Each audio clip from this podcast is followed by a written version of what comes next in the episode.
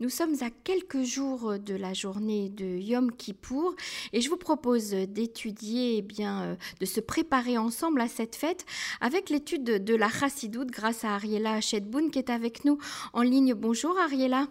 Bonjour Emmanuel.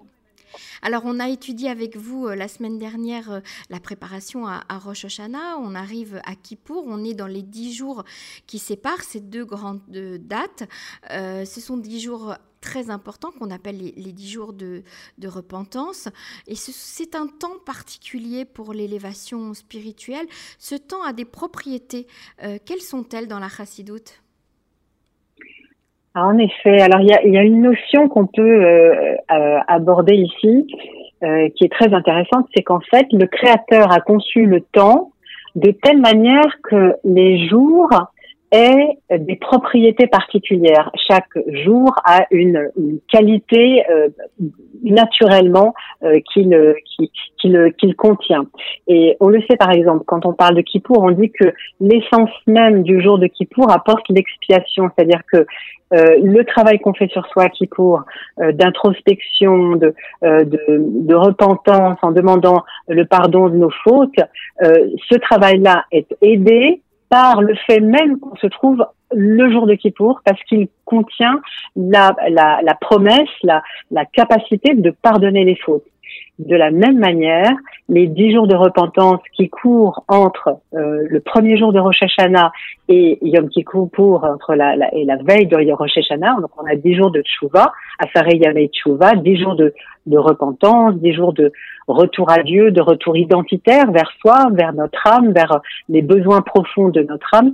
Ces dix jours de Tshuva sur lesquels on doit faire ce travail de d'élévation euh, et de promesse à soi-même et à Dieu qu'on va s'élever euh, dans notre euh, dans notre identité juive, dans notre pratique, euh, cette, ce travail-là est aidé dans la mesure où les jours de Teshuvah contiennent la propriété de faire de la Teshuvah précisément.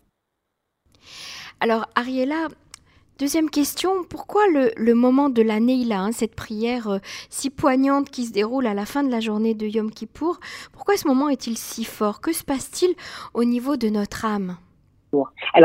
Sur ta question euh, de la Neila, donc la Neila, pour, euh, pour rappeler à tout le monde, c'est cette très jolie prière avec de très beaux chants qui se font euh, à la, dans la soirée au début de Kippour, quand on entre à la, à la synagogue pour commencer, pour rentrer en Kippour.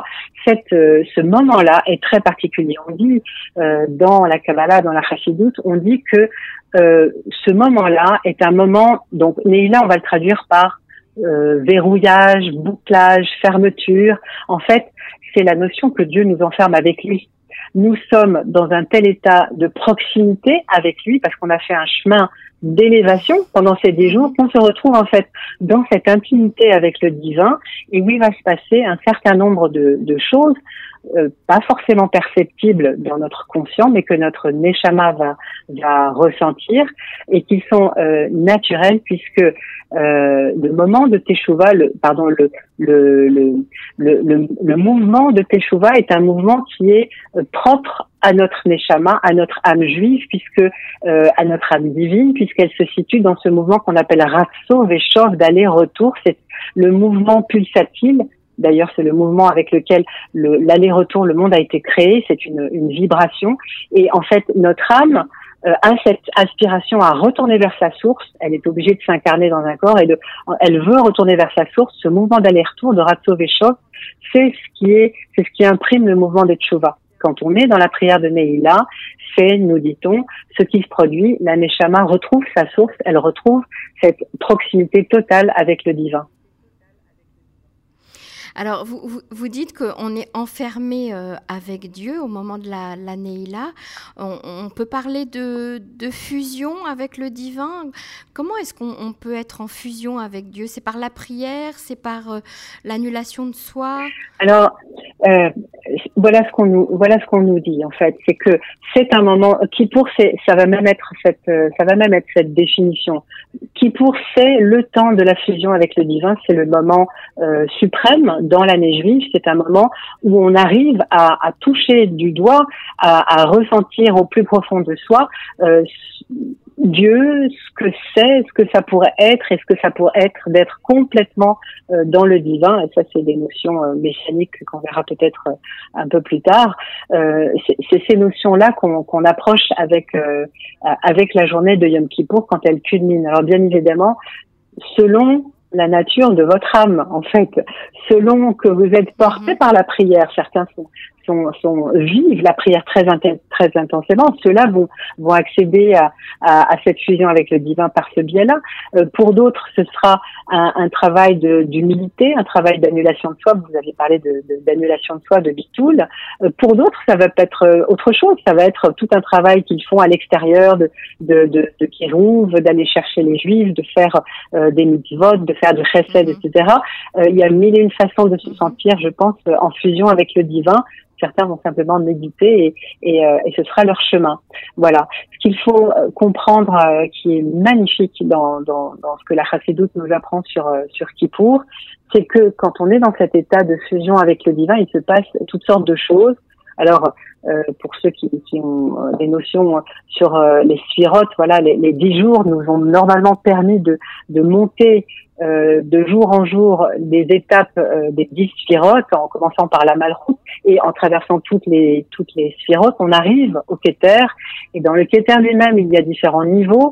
Euh, et on arrive normalement à la prière de Neila à, dans cette notion où on perd justement toute notion. C'est-à-dire on en perd son on en perd toute connaissance. Tout le travail de connaissance qu'on a essayé de d'acquérir toute l'année en étudiant la Torah, etc on presque s'évanouit dans l'évidence de ce sentiment de proximité avec le divin. Et encore une fois, je vous dis, c'est pas des choses qui sont données à tout le monde de vivre, bien évidemment. Ça se passe au moins sur un plan inconscient, sur le plan de la, vie de notre neshama. Et quand on arrive à ce à ce point-là, on acquiert des choses très particulières, euh, notamment euh, cette question donc de, de, de que, que, ce soit par euh, que ce soit par euh, l'excès de boisson comme à Pourim puisque Pourim euh, qui pour c'est qui Pourim c'est comme Pourim Deloyada si on boit Deloyada on va perdre la notion des choses en se saoulant à pour c'est le contraire. On va s'abstenir on va être dans l'ascétisme. On ne va absolument pas manger absolument pas boire mais on va arriver au même état de perdre son da'at et quand on arrive à ce point là on, rencontre une notion qui est formidable, qui est celle de la Hashivut Aïnian, dont, dont on peut parler un petit peu également. Alors, il y a la prière, mais il y a également euh, le, son du chauffard. Euh, alors, à la fin de Kippour, on ressonne euh, le chauffard.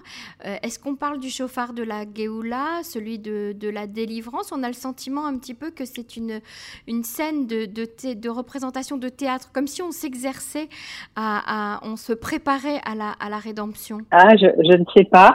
ce que, ce que l'on sait, c'est que euh, il y a une petite corne du bélier pour sonner le chauffard à Rosh Hashanah et une grande corne de bélier euh, euh pour sonner à Kippour. Alors euh, ces, cornes, c'est c'est en référence au, vous savez, le bélier qui a remplacé Yitzhak sur l'autel du sacrifice d'Abraham. On dit que le bélier avait deux cornes, donc c'est deux cornes, une petite et une grande. Euh, la grande corne va être euh, toute simple, elle va, elle va, elle va sonner effectivement euh, la, la, la, fin de Kippour.